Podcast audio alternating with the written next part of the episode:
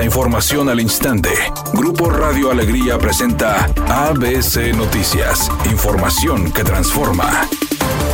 ¿Qué tal? Muy buenas tardes, esta es la información. La exsecretaria de Educación de Nuevo León, María de Los Ángeles Cerrizurris, fue sancionada con un año de inhabilitación para desempeñar empleos en el servicio público por la sala especializada en materia de responsabilidades administrativas del Tribunal de Justicia Administrativa. Lo anterior por el hecho de haber cometido irregularidades en el nombramiento del entonces encargado de la rectoría de la Universidad Politécnica de Apodaca, hecho que era investigado por la Unidad Anticorrupción de la Contraloría y Transparencia Gubernamental del Estado en específico, María de Los Ángeles Cerrizurris no podrá ocupar empleos, cargos o comisiones en el sector público y tampoco participar en adquisiciones, arrendamientos, servicios u obras públicas. Se dio a conocer que esta es la primera vez en la historia de Nuevo León que la Contraloría y la Unidad Anticorrupción califican y envían expedientes por conductas de servidores públicos como faltas administrativas graves a la sala especializada en responsabilidad administrativa. Por su parte, la extitular de Educación se convirtió en la primera servidora pública estatal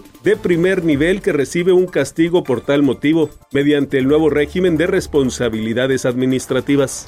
Ante la Ley Federal de Derechos de Autor, la compraventa de tesis puede ser considerada una práctica de plagio o fraude académico, pero el delito no es denunciado porque los afectados serían los autores y son estos mismos quienes lucran con su intelecto. Así lo consideró Michelle Alonso, abogada especialista en propiedad intelectual. La litigante explicó que la venta de tesis como tal no está regulada en ninguna ley y esta laguna abre la posibilidad de engaño por parte de los mismos autores que reciben el pago y después denuncian la autoría. Esta práctica sí podría traer consecuencias para el estudiante, a quien su institución educativa podría retirarle la cédula profesional e incluso impedir su ejercicio a nivel nacional o internacional.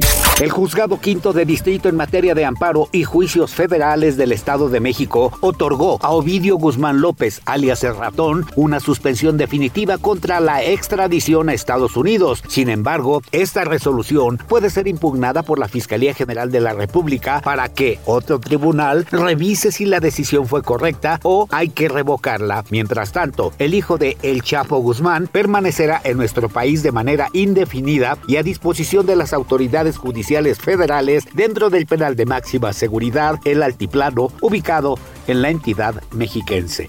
Editorial ABC con Eduardo Garza. Los estacionamientos de plazas comerciales y estacionamientos públicos están sin control en sus precios, cobran lo que quieren hasta 50 pesos por hora. Las plazas comerciales están obligadas a tener estacionamientos gratuitos para sus clientes, pero por la vista gorda de las autoridades, le cobran al cliente la estacionada para ir a consumir a sus tiendas. Ni los diputados hacen nada con la ley de ni los alcaldes hacen tampoco nada con el reglamento de estacionamientos.